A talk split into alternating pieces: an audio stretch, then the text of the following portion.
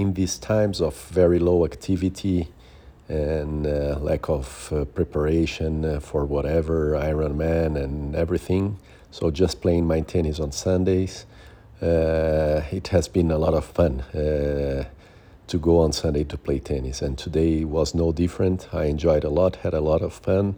Today it was singles, and singles is more run, uh, more effort, and uh, maybe more special and even more fun. I loved it today.